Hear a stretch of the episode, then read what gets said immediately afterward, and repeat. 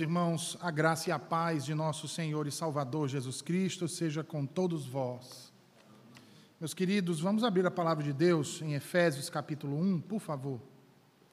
Efésios capítulo de número 1.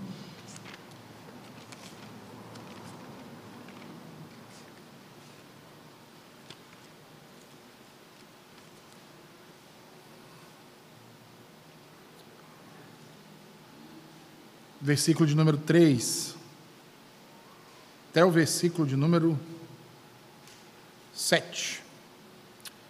Efésios 1, versículos 3 ao 7. Assim diz o Senhor. Bendito seja o Deus e Pai de nosso Senhor Jesus Cristo, o qual nos abençoou com todas as bênçãos espirituais nos lugares celestiais em Cristo. Como nos escolheu nele antes da fundação do mundo, para que fôssemos santos e sem culpa diante dele em amor. E nos predestinou para filhos de adoção por Jesus Cristo, para si mesmo, segundo o beneplácito de sua vontade, para louvor da glória da sua graça, pelo qual nos fez aceitáveis a si no amado, em quem temos a redenção pelo seu sangue, o perdão dos pecados, segundo as riquezas da sua graça. Amém. Meus queridos irmãos, vamos mais uma vez à presença de Deus em oração, por Sua palavra lida e agora do estudo que iniciaremos a partir dela. Oremos. Deus bendito, conforme Teu servo já assim suplicou a Ti, reiteramos, Senhor, mais uma vez, a necessidade que temos do Teu auxílio, da Tua iluminação, Senhor. Abre os nossos corações para que guardemos é, e pratiquemos, Senhor, a tua verdade nas nossas vidas. Que possamos conhecer cada vez mais de ti e, por intermédio do conhecimento teu, Senhor, venhamos a conhecer também a nós mesmos, para que venhamos a viver para a tua glória, crescendo em santidade e piedade na tua presença. Nos livra do mal, Senhor. Em Cristo nós te oramos. Amém e amém. Bem, meus irmãos, já há aproximadamente duas semanas nós estamos estudando a, a, a resposta da pergunta número 13 do Catecismo Maior de Westminster. Então, os irmãos que trouxeram seus símbolos de fé, abram aí no Catecismo Maior de Westminster, pergunta de número 13.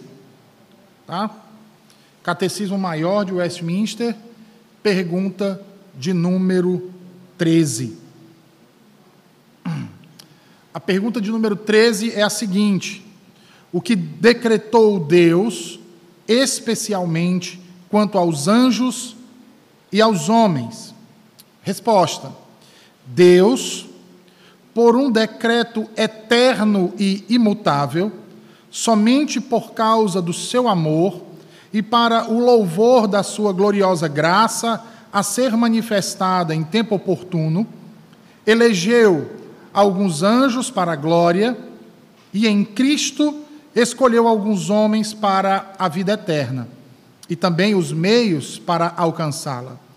Da mesma forma, segundo o seu poder soberano e o inescrutável conselho da sua própria vontade, por meio dos quais concede ou nega favor conforme lhe apraz, preteriu e pré-ordenou o restante deles a desonra e a ira que lhes serão infligidas por causa dos seus próprios pecados, para o louvor da glória da sua justiça. Sendo assim, nas duas últimas semanas, nós estudamos acerca da primeira parte dessa resposta dessa primeira sentença que fala acerca do decreto eterno e imutável de Deus. E a causa desse decreto, do seu amor e para o louvor de sua glória, que ele manifestou em tempo oportuno a, a sua a eleição de anjos para a glória e de homens para salvação em Cristo Jesus. Então, nós tratamos nas últimas duas semanas acerca disso, e como nós vimos nas últimas duas semanas, e em especial na última semana, ou seja, na quarta-feira passada, uh, os homens são o objeto da eleição de Deus para a salvação em Jesus Cristo. Nós tratamos, ou começamos a tratar acerca da eleição, e vimos que essa eleição é expressa de várias maneiras nas Sagradas Escrituras, através de expressões do tipo designados para obter salvação, ordenados para a vida eterna. Seus nomes foram escritos no livro da vida, amados antes da fundação do mundo e predestinados para a adoção de filhos. No entanto, a principal coisa em questão e fato que nos deteremos hoje é como se dá essa eleição. Será que essa eleição se relaciona com o propósito de Deus ou se relaciona com a sua providência? Sendo assim, procuremos então dar as devidas respostas a essas questões e façamos isso à luz das Escrituras hoje. Nos deteremos então, nessa noite, meus irmãos, acerca de como se dá essa eleição outrora oculta, agora revelada na pessoa do seu filho. Como ela se relaciona dentro a, a, a, da doutrina dos decretos, ou do decreto de Deus? Será que ela se relaciona com o propósito de Deus, ou ela está relacionada com a sua providência? Isso aqui é importante, irmãos, porque nós temos aqui duas ah, maneiras distintas de interpretar ah, dentro das igrejas protestantes ou das igrejas evangélicas, certo? Não entre as igrejas reformadas, mas entre, dentre as igrejas evangélicas há duas formas de ah, entender isso que está sendo arguído aqui. Então, em primeiro lugar, nós queremos ressaltar o fato de que a eleição se dá na eternidade. E se dá na eternidade de modo incondicional, através da presciência de Deus e de acordo com o beneplácito divino. Se nós bem lembrarmos, em Atos dos Apóstolos, capítulo 2 e versículo de número 23, nós vamos ver Lucas narrando a, a pregação de Pedro e nessa pregação, o apóstolo Pedro diz que Jesus Cristo foi entregue pelo determinado desígnio e presciência de Deus, ou seja, que Cristo foi entregue para salvar aqueles a quem Deus elegeu na eternidade. Então, se a primeira indagação nossa é a respeito se a eleição se dá a, a, como se dá a eleição? Nós entendemos que essa eleição acontece na eternidade, como nós já havíamos dito na última quarta-feira. Mas como ela se relaciona, se ela está relacionada ao propósito de Deus ou à sua providência, ah, de acordo com as Escrituras, ela está relacionada ao propósito de Deus, aos seus desígnios ou ao seu decreto. Em segundo lugar, a eleição diz respeito ao propósito soberano de Deus de conceder salvação a pecadores e a sua providência em conferir os meios para isso. Então, nós temos, de um lado,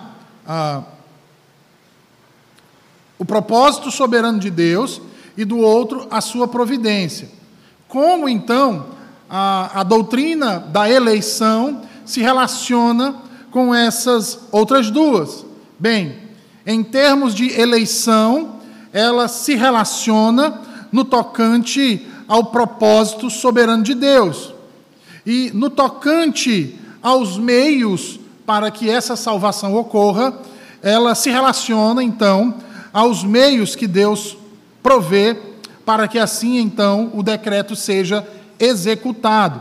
É por isso que, mais uma vez, nós começamos hoje os nossos estudos lendo o texto que se encontra em Efésios capítulo, 3, capítulo 1, versículos 3 até o versículo de número 7. E se os irmãos ainda estiverem com as Bíblias abertas, exatamente nesse texto, você vai ver exatamente isso sendo reiterado aqui pelo apóstolo Paulo, a partir do versículo 3, quando ele diz: Bendito Deus e Pai de nosso Senhor Jesus Cristo que nos tem abençoado com toda sorte de bênção espiritual nas regiões celestiais em Cristo, assim como nos escolheu ou nos elegeu nele. Quando isso foi feito? Antes que houvesse mundo. E nos elegeu nele com qual objetivo? Para sermos santos e irrepreensíveis perante Ele. E em amor, veja bem, nos predestinou para Ele, para a adoção de filhos, por meio de Jesus Cristo, e tudo isso fez o Senhor segundo o beneplácito de Sua vontade. Com isso aqui, irmãos, nós podemos então afirmar que a eleição está para o propósito de Deus assim como os meios de alcançá-la estão para a sua providência. No entanto, outra questão se levanta a partir disso. E qual seria então essa outra questão, ou as outras questões a partir disso? As outras questões a partir disso diz respeito ao fato de que essa eleição diz respeito a pessoas em particular ou a um grupo de pessoas distintas no mundo. Como esses eleitos são considerados no propósito de Deus? Ou melhor, qual a ordem e a razão de sua determinação em salvá-los? Então veja: admitir que a eleição para a salvação está atrelada a um grupo de pessoas ou a uma nação é um grande e terrível erro, meus irmãos. É um erro tanto ah, em termos bíblicos quanto em termos exegéticos. Um erro que foi defendido e ainda é defendido por remonstrantes no passado e arminianos e wesleyanos no presente. A ideia clássica desses grupos de pessoas, quanto à doutrina da predestinação e da eleição, é a de que Deus, veja bem, Deus, de modo condicional ou condicionalmente, predestinou alguns indivíduos específicos para a vida eterna. E o restante para a condenação eterna, baseado em seu pré-conhecimento de suas respostas, originadas do livre-arbítrio, a sua lei e a sua graça.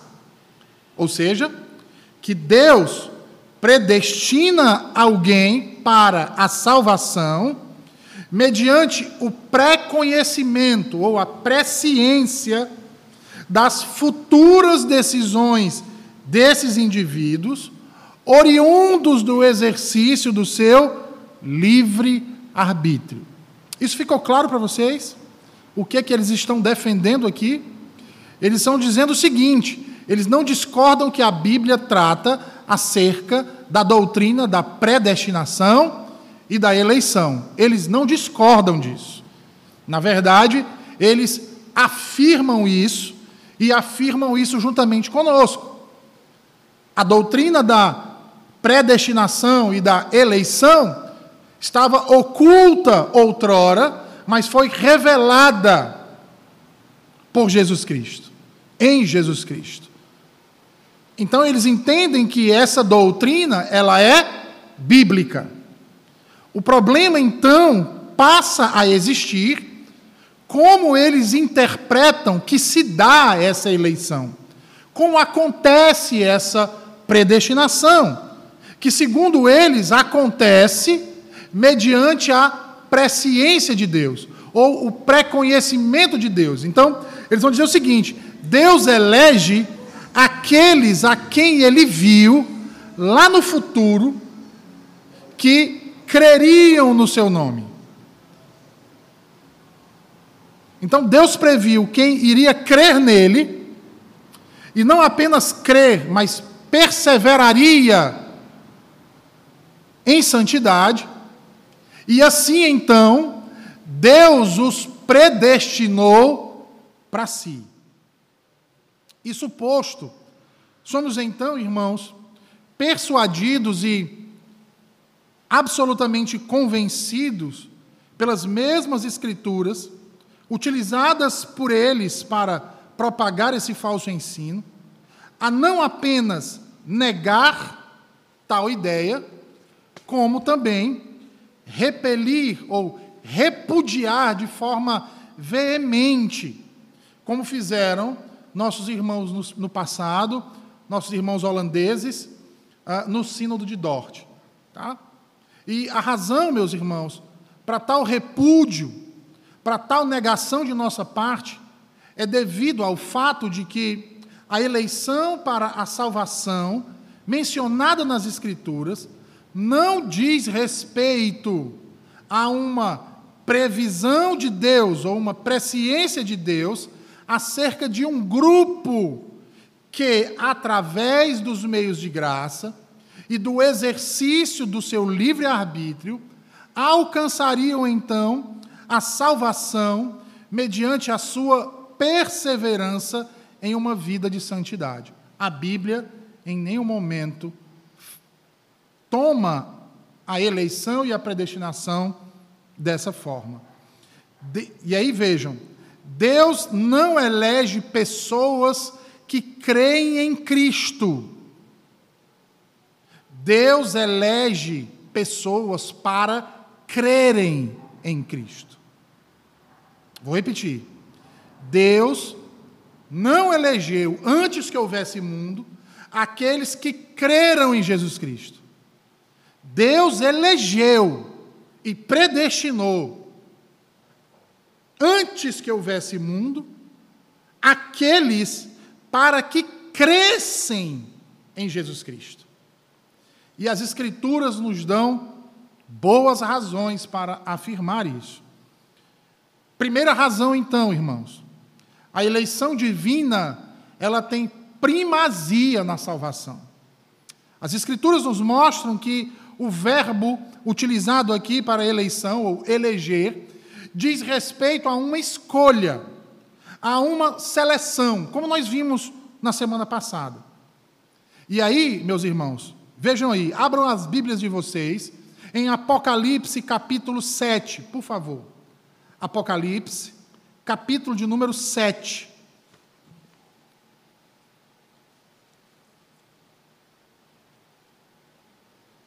Apocalipse, capítulo de número 7. Vejam aí. Tá? Vejam aí. Uh, os versículos 9 até o versículo 17. Observem. Diz assim o texto: Depois disso eu olhei, e eis uma grande multidão que nenhum homem poderia contar, de todas as nações, e famílias, e povos, e línguas, parados diante do trono e diante do cordeiro, vestidos com túnicas brancas e palmas em suas mãos. E gritavam em alta voz, dizendo: Salvação ao nosso Deus, que está sentado sobre o trono, e ao cordeiro, e a todos os anjos. E, aliás, e todos os anjos estavam em pé ao redor do trono, e ao redor dos anciãos e dos quatro animais, e caíram sobre suas faces diante do trono e adoraram a Deus, dizendo: Amém. Bênção e glória e sabedoria e ações de graças e honra e poder e força sejam ao nosso Deus para sempre e sempre. Amém. E um dos anciãos respondeu-me, dizendo: O que são estes que estão vestidos com túnicas brancas? E de onde eles vieram? E eu lhe disse: Senhor, tu sabes. E ele me disse: estes são aqueles que vieram da grande tribulação e lavaram as suas túnicas e as tornaram brancas no sangue do Cordeiro. Por isso, eles estão diante do trono de Deus e o servem dia e noite em seu templo. E aquele que está assentado no trono habitará entre eles. Eles não terão mais fome, nem terão sede, nem arderá o sol sobre eles, nem qualquer calor, porque o cordeiro que está no meio do trono os alimentará e os levará às fontes de águas vivas, e Deus enxugará todas as lágrimas de seus olhos. Então percebam que textos como esse aqui, de Apocalipse capítulo 7, versículos 9 a 17, nos mostram claramente que Deus, antes da fundação do mundo, escolheu e, portanto, elegeu espontaneamente salvar um determinado número de pessoas em Cristo.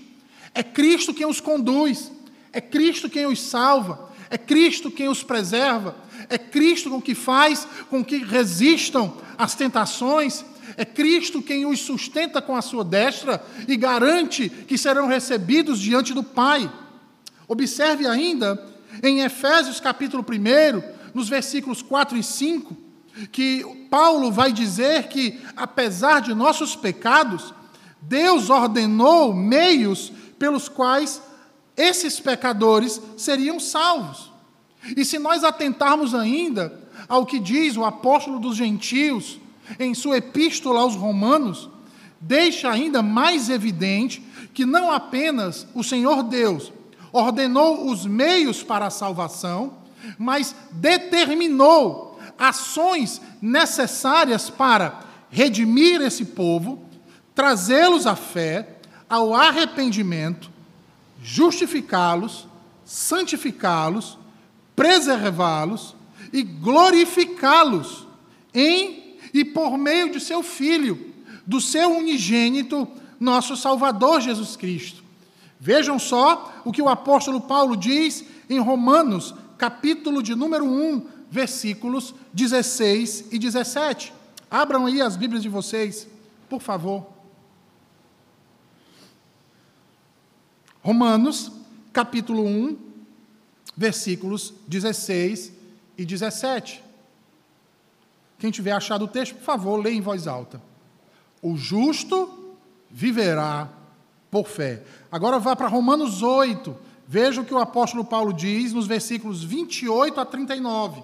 Romanos 8, 28 a 39. Então percebam isso, irmãos. Vão anotando aí.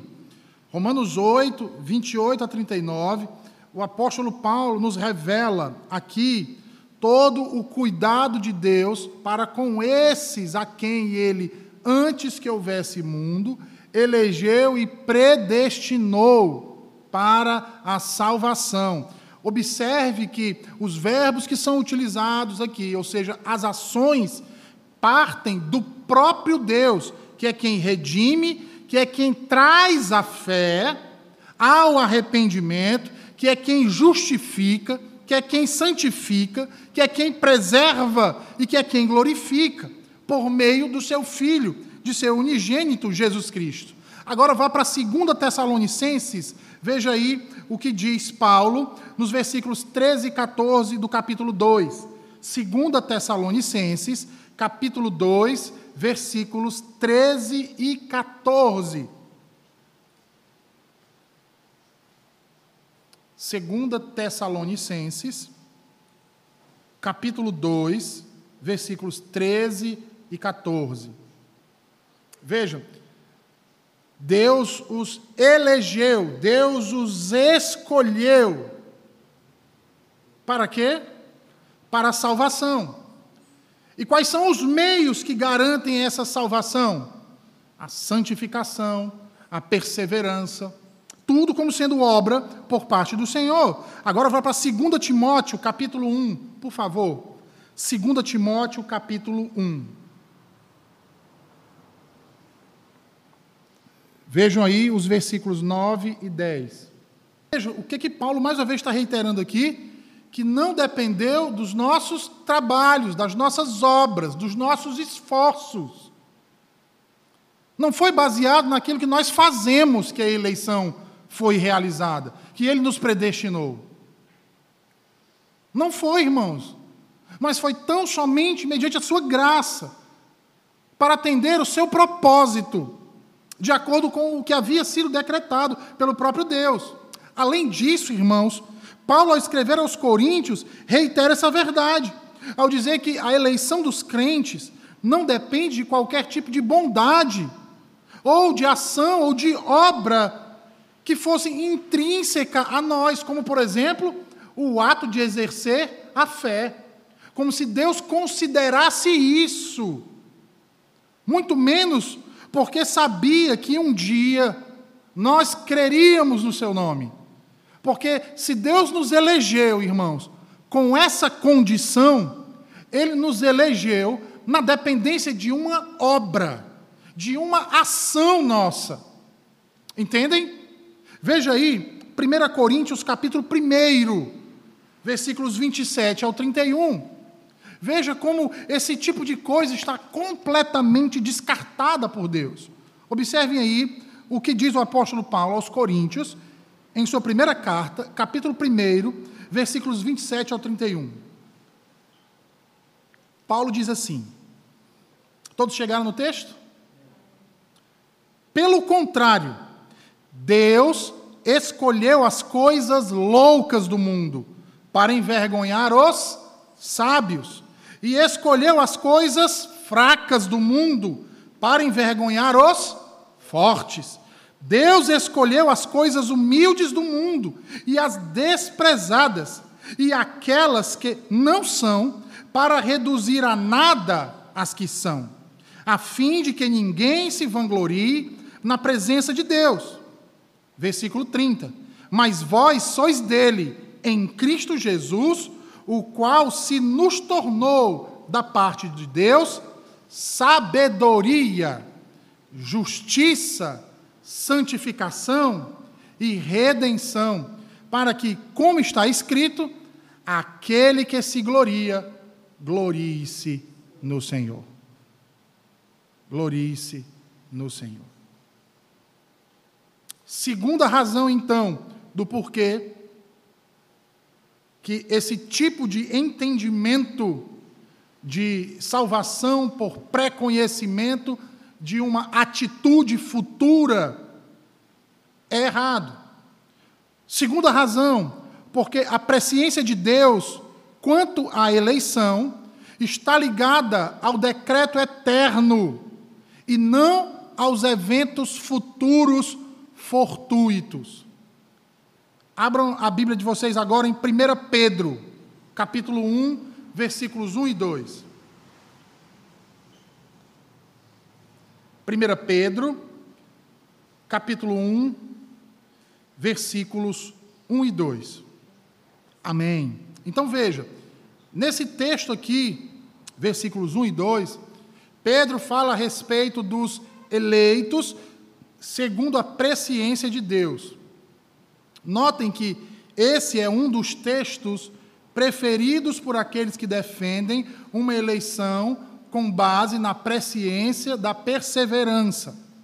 No entanto, quando Pedro saúda os seus destinatários como eleitos segundo a presciência, observe aí que o termo que ele usa, eleito, ele exerce uma função nessa oração de um adjetivo. E todos nós sabemos bem, né, estudamos língua portuguesa, e sabemos que um adjetivo diz respeito a uma qualificação, a uma qualidade de alguém, não é verdade? Então aqui, vejam bem, eleito funciona com aquilo que nós chamamos de adjetivo atributivo, ou seja, uma qualidade, ou melhor, uma qualificação que é atribuída a esses indivíduos. Quem? Os crentes que Pedro está saudando aí, do Ponto, da Bitínia, da Galácia, tá certo? Ele está colocando eles como eleito, num sentido de uma qualificação atribuída a eles, devido a um propósito. Veja, eles foram qualificados como ah, ah, ah, eleitos por causa de um propósito. Isso é corroborado, irmãos, com o uso da preposição que nós temos aqui no grego, que antecede aí a próxima palavra, que seria presciência, que na sua tradução está segundo, não é isso? Eleitos segundo a presciência, não é? Esse segundo aí é uma preposição grega, katá, que foi traduzida para nós como segundo. E essa preposição, ou seja, diz respeito a uma conformidade com aquilo que procede dela, ou seja, presciência, tá? E que a palavra lá utilizada é a ideia de predeterminado, ou seja, quando o apóstolo Pedro utiliza eleitos segundo a presciência, ele está qualificando esses crentes no tocante ao quê? Que eles receberam essa qualificação quando foram eleitos conforme um propósito predeterminado. Eleitos para atender um propósito predeterminado. Logo, meus irmãos, exegeticamente, entender que esse texto está falando que Deus olhou lá na frente para ver quem tinha crido, para quem tinha dado uma resposta positiva e tinha perseverado, contradiz exegeticamente o que está sendo dito aqui, escrito pelo apóstolo Pedro. Ora, meus irmãos, aquilo que é conhecido de antemão, ele necessita que o seu cumprimento seja certo, tanto quanto o que está pré-ordenado. Ora, se eu fico sabendo que determinada pessoa fez uma prova e que ela foi aprovada antes mesmo de o resultado ser divulgado, não há como ao divulgar aquele resultado, a pessoa aparecer como reprovada. Eu já vi, eu já sei, porque eu mesmo lancei a nota e eu mesmo coloquei ela como aprovada. Eu já sei disso. Então, por isso eu revelo com toda a segurança e com toda a certeza que aquela pessoa foi aprovada. Da mesma forma, diz respeito aqui a esse conhecimento de antemão que Deus tem. Ele o tem, meus irmãos, porque ele é certo de acontecer. Por que, que nós afirmamos isso, irmãos? Porque vejam, se as ações futuras dependessem do uso do livre-arbítrio humano, para que se concretizassem, de maneira nenhuma nós poderíamos tomar o futuro como sendo certo, mas ele estaria sempre em aberto. Em aberto. Até porque Deus necessitaria abrir mão de sua prerrogativa de soberania, de determinar tudo o que acontece, para conceder tamanha liberdade aos homens, sendo estes capazes de decidir seu próprio futuro, de decidir, como propagam por aí, a sua própria história. Entendem, irmãos? Pois se as ações futuras dependem do uso de livre-arbítrio para que se concretizem, todo futuro, então, ele é incerto. Logo, não é possível saber de antemão o que de fato vai acontecer, porque ele é incerto. Ele é incerto. Perfeito, Josué. Muito bem observado, porque é exatamente isso a consequência lógica que nós somos encaminhados, irmãos. Sabe por quê que o Josué está falando isso aí? Porque Deus é perfeito. Mas se o futuro está em aberto, significa dizer que Deus estaria constantemente adquirindo novo conhecimento. E se Deus precisa constantemente adquirir um novo conhecimento, ele não pode ser onisciente, ele não pode ser perfeito, porque lhe falta conhecimento que ele não tem. E que esse conhecimento está na dependência de suas criaturas. E aí, irmãos, entendam, tá? Ah, Deus conhece exatamente e afirma de maneira peremptória, exatamente porque toda a história foi Ele mesmo quem decretou. Aí tem a crítica, que diz assim: ah, então você está querendo dizer que Deus só conhece porque foi Ele que decretou? Não é uma questão de capacidade, mas é uma questão de atividade, de perfeição. Se ele decretou todas as coisas, ele sabe de todas as coisas. Ah, ele sabe de todas as coisas. E aí vamos, ah, é, tem uma outra posição que, são a, a, a, dos molinistas, que vão dizer, mas ele sabe, porque ele sabe de todas as possibilidades daquilo que pode acontecer, como daquilo que não pode acontecer. Mas veja, em nenhum momento a Bíblia diz que o nosso Deus age no ocaso. O nosso Deus, ele não decretou, e, irmãos, para que essas possibilidades pudessem existir para Deus ter um conhecimento, ele precisaria ter decretado todas essas inúmeras possibilidades. Que, aí vejam bem a contradição, que ele já sabe que não vão dar em nada. Qual o sentido disso? Vocês entendem? Não faz sentido nenhum. Seria um Deus que vive na subjetividade que vive a trabalhar de modo especulativo, de maneira aleatória, com realidades possíveis, mas não concretas. E isso, irmãos, contraria toda a revelação das Escrituras. Toda a revelação das Escrituras. Por quê? Porque a Escritura, irmãos, está cheia, repleta de predições. Já imaginou? Deus profetizou lá em Gênesis 3,15 que viria um descendente da mulher para esmagar a cabeça da serpente. Ele não poderia fazer isso, porque o diabo poderia frustrar isso. Porque o homem tem livre arbítrio. O homem poderia ser convencido a não mais procriar. E aí? Para que então acontecesse aquilo que Deus havia determinado, ele teria então que forçar a vontade do homem. E a Bíblia diz que Deus não força a nossa vontade. Vocês entenderam?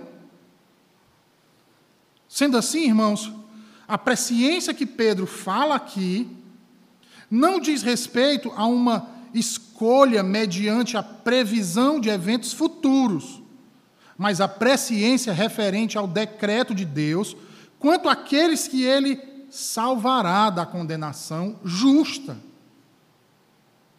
É sobre isso que ele está falando. Como vemos o mesmo Pedro, e aí, ó, nós começamos o texto aqui, ah, lembrando do texto de Atos 2, 23, não é? Veja, o mesmo Pedro que está escrevendo isso aqui da presciência, ele já usou esse mesmo termo anteriormente Volta lá para Atos 2, 23. Atos 2, 23. Ora, o que é que ele está dizendo aqui? Que Deus designou, que Deus determinou que o seu filho seria entregue conforme a sua presciência, conforme ele havia predeterminado.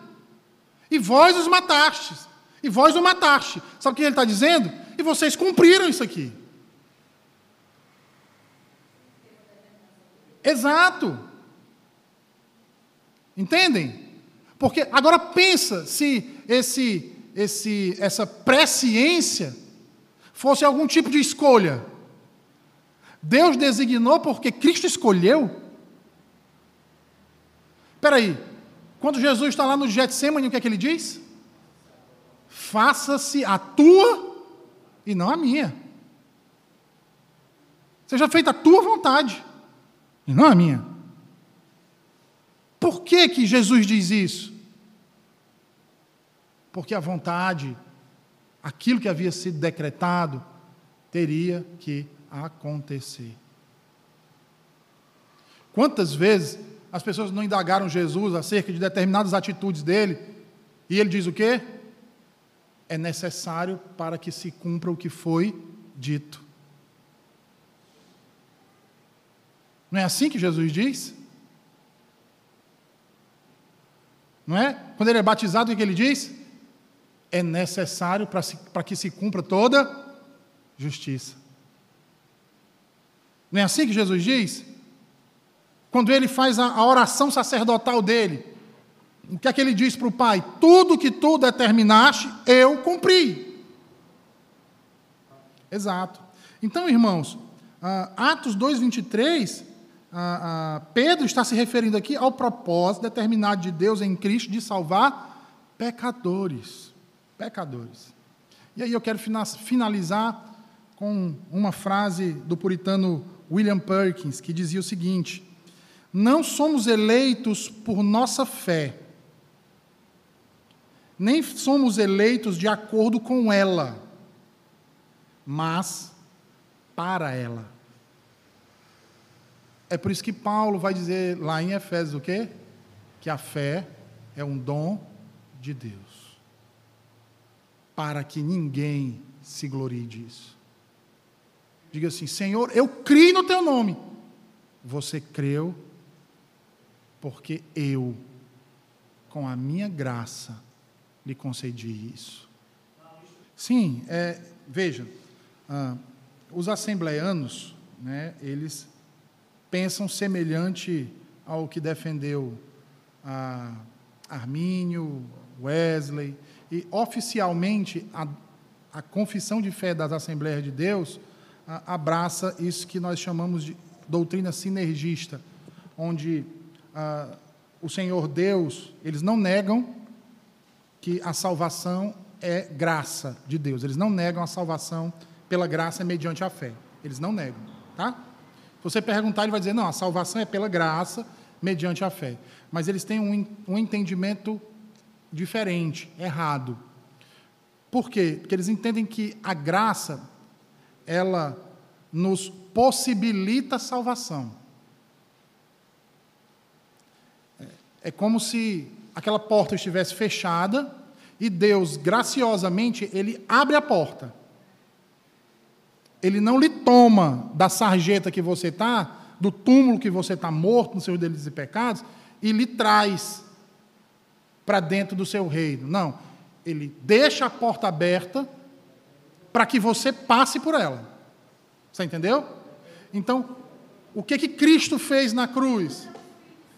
O que que Cristo fez na cruz? Garantiu o direito de sermos salvos.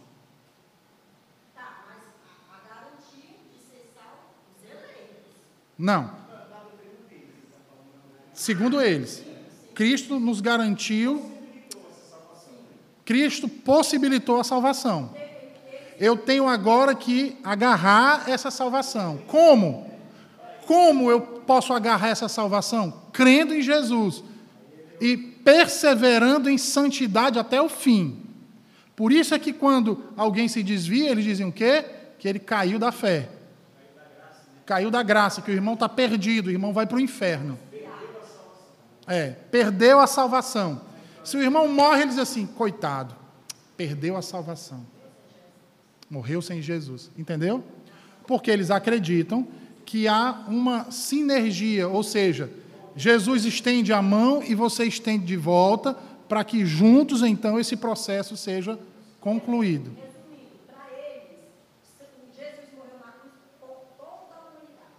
Para possibilitar salvação para toda a humanidade.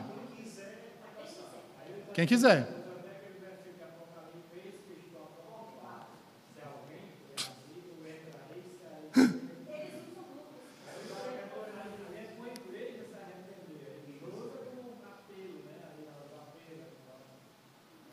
Então, assim, o que precisa ser entendido é que todos os homens decaíram de seu estado. Quando é porque as pessoas sempre é, o problema a, do seu filho de não entender a doutrina da eleição e achar injusto é porque sempre olha para o homem como digno de salvação. Por quê? Porque ele se enxerga bom. Calvino vai dizer que isso é a soberba dos cadáveres. Ele vai dizer: todo homem em seu estado de pecado, em seu estado de morte, ele é soberbo, porque ele não reconhece que ele é indigno de salvação. Pelo contrário, ele acha que ele não merece nenhum tipo de condenação, porque ele se vê inerentemente bom. Né? E aí Calvino vai nas institutas, tá? Quem quiser ver isso, capítulo 1 e 2 das institutas. João Calvino vai falar sobre isso. Do conhecimento de Deus e do conhecimento de si mesmo. Uma coisa está atrelada à outra. E aí Calvino vai usar uma ilustração brilhante. Eu, eu, eu achei fantástico isso. Né? Calvino vai dizer o seguinte: se você olhar para as coisas à sua volta, você está aqui vendo tudo, não está? Vendo tudo. Ok. Eu estou tendo uma percepção. Mas se eu olhar para o sol, olho para o sol, e depois eu olho de novo para a realidade, eu não vou ver aquela realidade como eu estava vendo. Então ele compara a luz do sol à luz do Evangelho de Cristo. Que quando provamos dessa luz, a realidade caída que antes nós estávamos acostumados e víamos como sempre algo positivo, agora tudo que nós conseguimos enxergar são sombras e trevas. Sombras e trevas. Porque é o que a luz faz. Deus nos mostra quem nós somos, verdadeiramente. Né? A ilustração de Calvino é perfeita. Porque não é isso, né? A gente nem consegue olhar muito tempo para o sol, não é? Mas quando a gente olha Olhe durante cinco segundos. Quando você for tentar olhar, você vai ver uma mancha preta e não vai ver as coisas direito. É isso que a luz do Evangelho faz com os pecadores. Mostra a podridão que nós somos, as trevas que nós somos. E ao enxergar isso, nós percebemos que necessitamos de luz. Nós necessitamos de um Salvador. Exatamente. Tá certo? Vamos ficar de pé? Vamos orar? Mais alguma pergunta? Nem, nem. Não? Vamos orar. Depois eu quero dar alguns avisos, tá? Senhor Deus bendito, obrigado por tua palavra nessa noite, por esse estudo, Senhor, acerca da doutrina da eleição, por nos fazer enxergar, Senhor, a realidade de que tu nos elegeste antes que houvesse mundo para o louvor da tua glória, Senhor. E que o número dos teus eleitos, Senhor, é um número exato, segundo o beneplácito da tua vontade. Abençoa-nos com essa realidade, não para nos tornarmos soberbos, Senhor, mas para que reconheçamos e com os corações humildes e contritos na, sua, na, na tua presença, reconheçamos, Senhor, o teu favor a tua bondade, em olhar para nós, para exercer a tua misericórdia. Nós que não somos merecedores, nós que dentre os pecadores sejamos os piores. Agora, Senhor, nos enche da confiança e certeza da tua salvação em nosso Salvador Jesus Cristo. Que somente pelos méritos dele, Senhor, que somente pela obra dele é que podemos estar hoje aqui e enxergar essas realidades. Que venhamos então, Senhor, a glorificar o teu nome e rendermos ações de graças a ti, o único Deus vivo e verdadeiro, o nosso Deus, o nosso Senhor e o nosso Salvador. Amém e amém.